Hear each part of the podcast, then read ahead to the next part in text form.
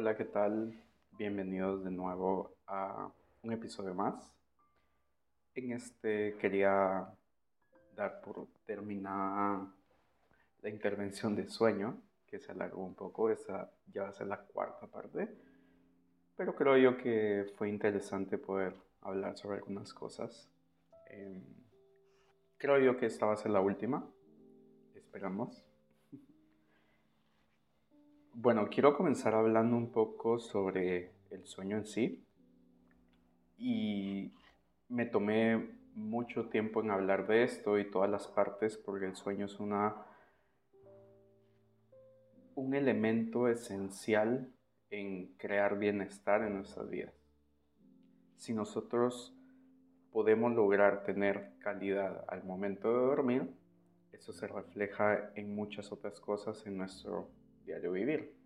Mejora la atención, mejora nuestro nivel de energía, mejora nuestra capacidad de concentrarnos, mejora nuestra capacidad de rendir a través del día. Entonces, creo yo que ahí viene la importancia que trato de trasladarles a ustedes en el sueño. Durante el sueño, normalmente eh, se hacen varios ciclos. Estos ciclos duran alrededor de unos 90 minutos, 4 o 5 durante la noche. Durante las primeras horas de sueño que nosotros eh, vamos a comenzar, les quería platicar un poco de que hay datos que nos indican que hay un aumento de un neurotransmisor que se llama GABA en nuestro cerebro.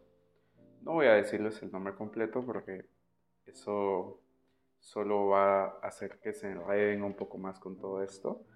Pero me interesa, digamos, que ustedes empiecen a conocer esta parte porque entonces algo de lo que funciona con los medicamentos que ayudan o promueven el sueño es justamente imitar esta elevación del GABA.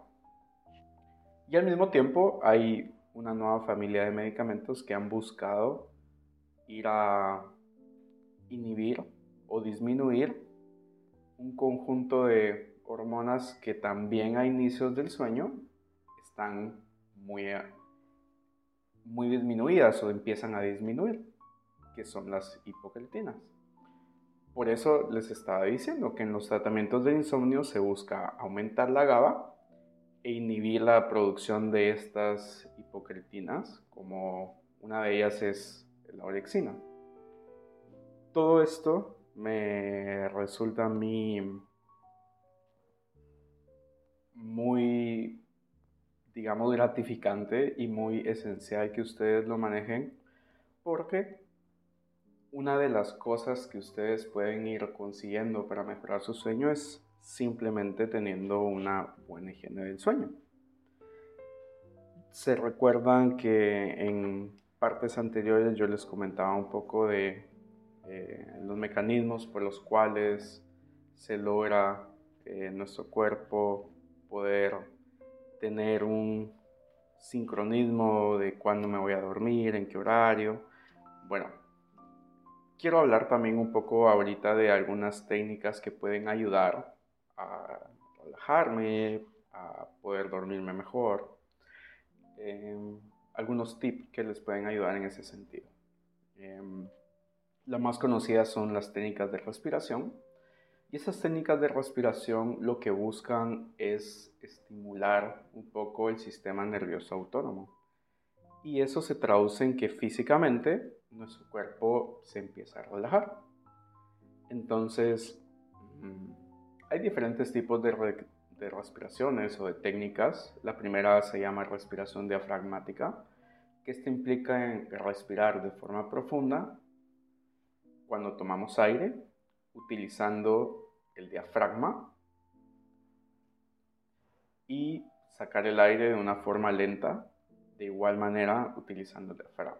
Como les digo, esto se traduce en reducir el ritmo cardíaco, la tensión, me relaja, me ayuda a dormir un poco más. También tenemos la respiración abdominal. Y esta con lo que buscamos es estimular un poco el nervio vago que da como consecuencia lo que les decía de estimular el sistema nervioso autónomo, que se traduce igual en disminuir el ritmo cardíaco, relajar los músculos. Y esta técnica lo que implica es hacer igual respiraciones profundas donde inspiro y expiro, pero poniendo la atención en el estómago, en lugar del diafragma, en lugar del tórax. También está la respiración de una técnica que se llama 478, que esta implica tener presentes sus números para tomar aire durante 4 segundos, retener la respiración 7 segundos y sacarlo durante 8 segundos. También se le conoce a esto como una respiración, digamos, en triángulo. Repitiendo esta técnica varias veces ayuda también a calmar, a relajarme y que la mente esté enfocada en algo y no esté rumiando sobre muchas cosas que pasaron en el día o preocupaciones del siguiente. Hay una también que tiene que ver un poco con el intercambio de los niveles de oxígeno y dióxido de carbono en el cuerpo y tiene que ver con alternar la respiración de la nariz. Es decir, implica respirar por la boca alternando la respiración también por la nariz. Mm, esta, digamos, es una técnica que recomiendo mucho menos porque no es adecuado también acostumbrarnos a respirar por la boca. Tenemos que respirar por la nariz.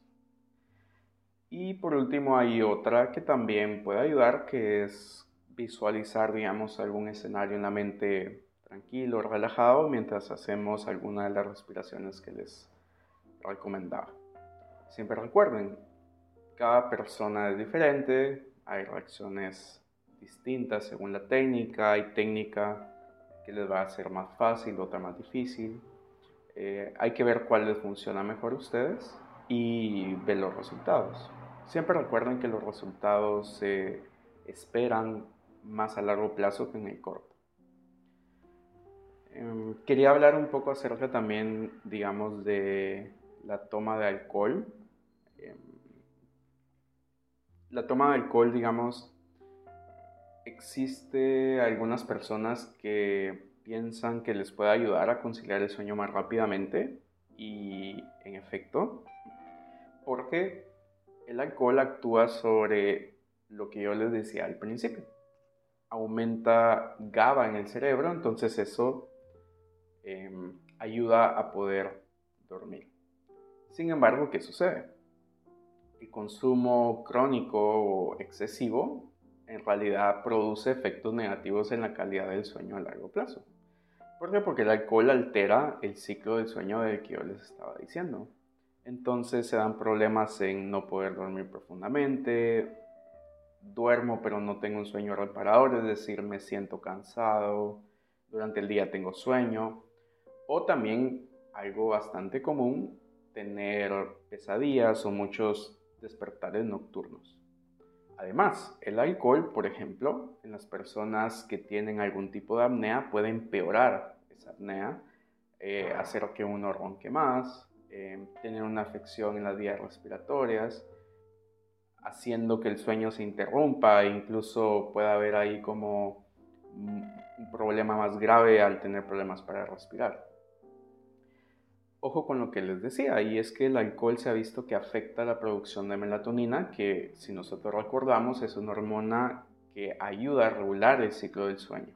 Entonces, por eso les decía que en el mediano y largo plazo, realmente en lugar de tener los beneficios que tal vez al principio no nos daban para poder dormir, genera el alcohol dificultad para tener un sueño que sea reparador y de buena calidad. Entonces, Sí, tomar una pequeña cantidad de alcohol a veces puede ayudar a algunas personas a dormirme más rápidamente. Sin embargo, el consumo excesivo, el consumo frecuente, en realidad impacta de forma negativa en la calidad de sueño. Entonces yo les recomiendo no tomar alcohol cerca de la hora de dormir y mejorar su higiene del sueño.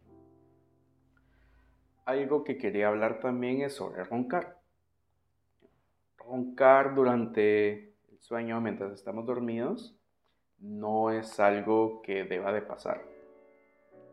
Puede ser un signo de una apnea, que esto, dependiendo de dónde está la afección, puede ser en las vías respiratorias o puede ser incluso a nivel cerebral. Y básicamente lo que sucede es que durante un tiempo en el que estoy durmiendo, pues dejo de respirar y por eso ronco.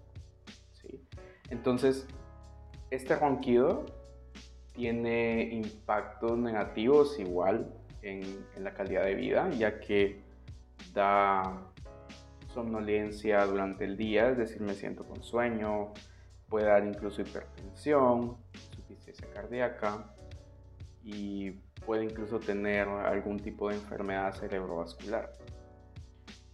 Em, si yo ronco y tengo alguno de estos síntomas, es súper recomendable buscar a un médico para evaluar la apnea y poder tratarla. Em, claro, como yo les decía, no todos los que roncan tienen una apnea del sueño, si el ronquido em, representa algún tipo de problema. Incluso, por ejemplo, podemos verlo como no un problema para la persona en sí, pero sí un problema para interrumpirle el sueño a alguien que duerma eh, con nosotros o que duerma cerca de nosotros.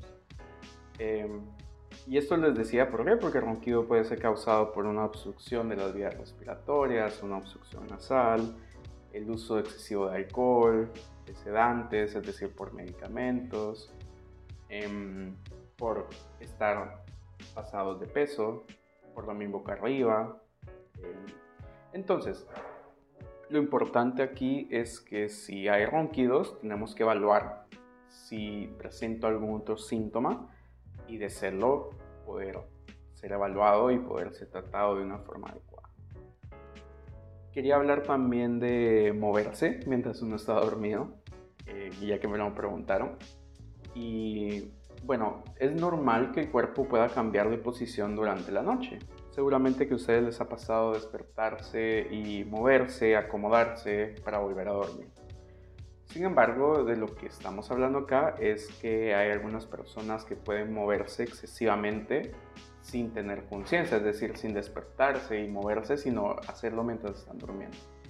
Estos movimientos son, em, podemos decirlos, fisiológicos, podrían pasar, sin embargo es importante hacer una distinción entre estos movimientos y algo que empieza a aparecer como el síndrome de piernas inquietas. Ese es un trastorno del sueño em, que surge o se ve como una necesidad de mover las piernas de una forma eh, moderada, acompañado de una sensación desagradable como hormigueo o como ardor o dolor y pues este movimiento interrumpe el sueño y causa eh, que yo sienta sueño durante el día.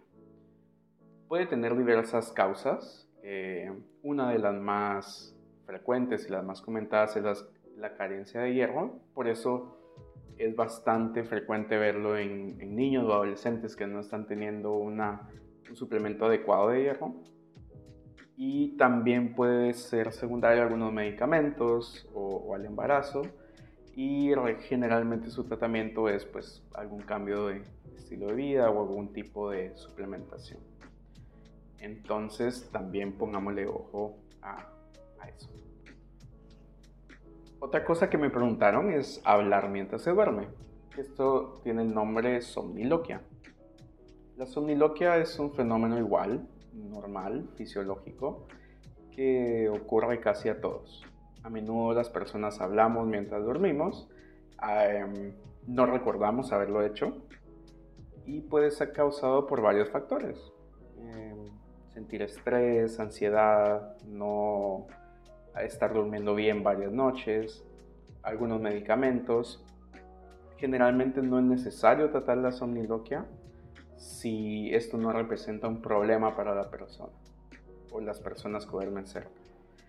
Em, sí puede ser un trastorno, o mejor dicho, puede ser un síntoma de un trastorno del sueño más grave, como las personas que tienen un trastorno de parasomnia em, o un trastorno específico de habla durante el sueño, Eh, si esto ocurre, es decir, si yo tengo como algún problema que me está dando esto, pues sí es necesario poder tener una evaluación.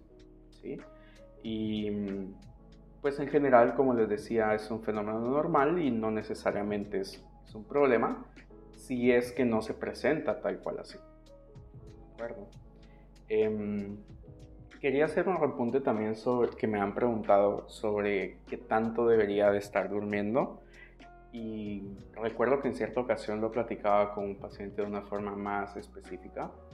Y digamos hay un acuerdo en general que se recomienda que eh, un adulto debe dormir entre 7 y 9 horas. Los adolescentes duermen un poco menos y las personas eh, mayores duermen igual un poco menos. Aquí viene lo especial. Algunas personas pueden sentirse bien con menos o con más horas de sueño. Es importante que nosotros escuchemos cómo está nuestro cuerpo, cómo nos sentimos, qué tanto nos estamos sintiendo recargados o estresados. Y es importante que no nos guiemos tanto por la cantidad, sino por la calidad de sueño que estamos teniendo. Volvemos otra vez a hacer un repaso de la higiene del sueño, ¿verdad? Tratar de dormir en un ambiente tranquilo, sin distracciones, súper oscuro, em, evitar las sustancias como cafeína, alcohol antes de dormir, mantener un buen horario, son cosas que van a hacer que yo tenga esa calidad de sueño. Em, quería, de último, cerrar con darles, digamos, dos recomendaciones que creo yo que son súper importantes para empezar a mejorar la calidad de sueño. Una es que cuando ustedes tengan estos horarios para ir a dormirse, para despertarse, una de las cosas que los estudios y en mi propia experiencia ha empezado a crear un impacto es poder tener de 10 a 15 minutos contacto directo con el sol durante la primera hora después que me levante. Incluso si es posible, digamos como tener este contacto minutos después que me levanté eso va a beneficiar y va a impactar muchísimo en cómo se va a desenvolver mi día. Se han visto diferentes estudios que, si ustedes recuerdan, justo hablábamos de cómo la luz es un componente vital en cómo se regula nuestro ciclo. Y estos estudios han arrojado que las personas que tienen esta capacidad de poder exponerse a los rayos del sol de forma muy temprana tiene un impacto no solo en todo su día, sino en el sueño también. Y ahí viene el tip número dos. Tratar de por lo menos dos horas antes de lo que yo tengo pensado ir a dormirme, empezar a no usar tantas luces, empezar a usar la luz de una forma indirecta. Incluso yo les diría, si ustedes tienen la capacidad de pensar ir a dormirse a las 10, pero ya estar en la cama a las 8, va a empezar a ayudar a regular mejor su sueño. Yo sé, es difícil en este tiempo moderno donde la información fluye muy rápido y queremos todo ya y nos enteramos de un montón de cosas. Sin embargo, con estas dos cosas que ustedes puedan empezar a hacer, van a notar cómo su sueño va a empezar a mejorar en calidad. Mm, si ustedes quisieran acompañar incluso algo más que les puedo decir es traten de no ingerir comidas cuando ya es de noche. Háganlo solamente cuando está Y pues bueno, de momento me despido. Em, yo vuelvo con ustedes en otra ocasión con otro tema interesante y seguimos platicando. Adiós.